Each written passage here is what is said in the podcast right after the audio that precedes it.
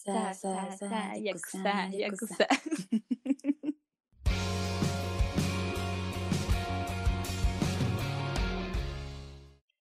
Hola amigos, bienvenidos a un nuevo episodio de Cámara. Yo soy Karina. Y yo, Aranza. Y el día de hoy vamos a hablar de las nuevas cinematografías orientales del nuevo milenio, específicamente de Japón. Para contextualizar, la situación mundial en los años 70 era preocupante porque había una crisis petrolera que causó devaluaciones y afectó a gran parte del mundo. Por otro lado, había guerras internas en muchos países con dictaduras, rebeliones y golpes de Estado. También había una migración masiva de zonas de pobreza imaginadas hacia las ciudades, lo que significó un aumento en la población y por ende más público, causando un nuevo auge del cine. Específicamente en Asia se producían cerca de 2.000 películas al año, o sea, aproximadamente 50% del total de las películas que se producían mundialmente. Las grandes potencias eran Japón e India, y el cine que producían era principalmente para consumo local o dentro de su misma región.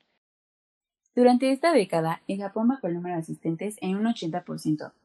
Esto se debía a diversos factores, como la llegada del video, el cambio generacional y la occidentalización ya que con ello dejó de apreciarse el cine tradicional. Esto causó un recorte en la cantidad de películas producidas y la creación de un cine diferente a otros países y muy particular. El día de hoy hablaremos sobre la película Sonatine de Takeshi Kitano, la cual pertenece al género cinematográfico japonés Yakuza Eiga. Este género se centra en las vidas y los tratos de los sindicatos japoneses de crimen organizado. La imagen idealizada del Yakuza transforma a los personajes de criminales a heroicos defensores de los valores japoneses que se enfrentan radicalmente con la nueva sociedad. Se podría decir que el papel de Yakuza es la evolución del samurai tradicional. Las películas de Yakuza son a menudo nostálgicas con héroes que viven y mueren por valores que aparentemente están perdidos en el Japón moderno. A partir de los 80, cuando el sistema de producción japonés se vino abajo, sus películas se convirtieron en producciones sangrientas de bajo presupuesto sobre porno, yakuzas y samuráis. Takeshi Kitano ayudó a restablecer el género en los 90, con películas minimalistas y menos románticas. Sonatine es una de sus películas más exitosas en el mundo occidental, aunque en Japón no fue bien recibida inicialmente. La película narra la historia de Murakawa, un yakuza que está cansado de su carrera criminal. Cuando es enviado a lidiar con el clan Nakamatsu y Anan para mediar una disputa y llegar a una tregua, desde el principio sospecha que el trabajo es una trampa para eliminarlo, lo cual es cierto, ya que en cuanto llegan a su destino los emboscan, matando a algunos de sus hombres, por lo que se ven obligados a huir y esconderse en una casa en la playa. Una noche mientras Murakawa deambulaba por la playa, presencia un intento de violación, por lo que el hombre lo confronta y Murakawa lo termina matando. La chica le agarra confianza y se vuelve una visita recurrente en la casa en la playa. Más adelante llega un asesino disfrazado de pescador y mata a otros cuantos de sus hombres, por lo que Murakawa decide confrontar a Takahashi y los vuelven a emboscar en un elevador donde siendo los únicos sobrevivientes de esa emboscada, Murakawa se lo lleva para hacerlo confesar. Después de una breve tortura, Takahashi le confiesa que la misión de Murakawa había sido una trampa desde el principio para deshacerse de él y de sus hombres. Después de la confesión, Murakawa lo asesina y con ayuda de su último hombre corta la luz de un hotel y mata a los miembros de ambos clanes. Al terminar, en vez de regresar a la casa con su amada, se suicida a tan solo unos metros de ella. ¿Qué te pareció la película, Danza?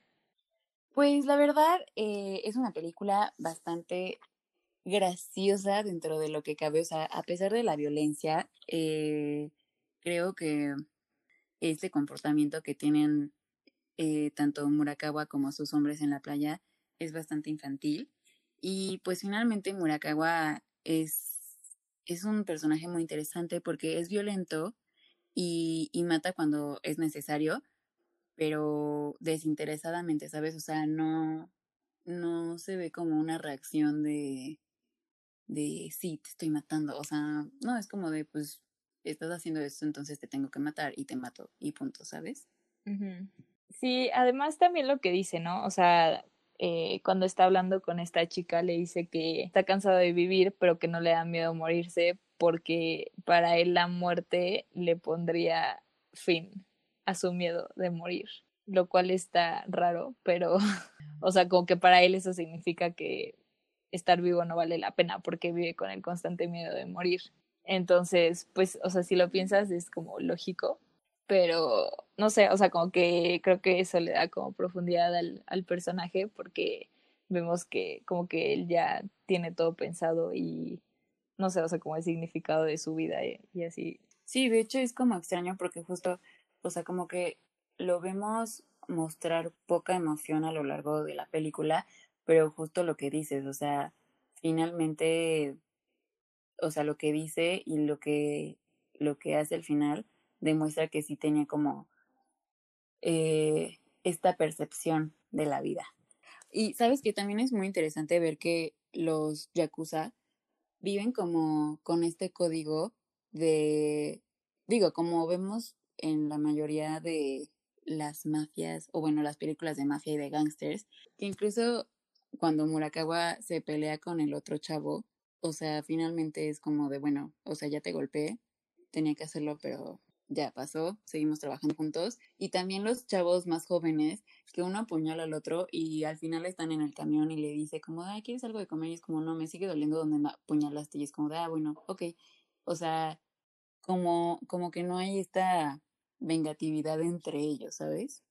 Sí, sí, sí, está, está, o sea, supongo que a lo mejor no es raro como en Japón, pero es raro para nosotros porque estamos acostumbrados a ver como otro tipo de violencia completamente diferente. Pero en general toda esta violencia que vemos es como hasta chistosa porque lo hacen como sin ninguna expresión en su cara y sin ninguna reacción mientras se disparan unos a otros y no sé, o sea, como que pues te da a entender que la violencia no es como la parte principal de la película, como que solo es algo que tienen que hacer y ya.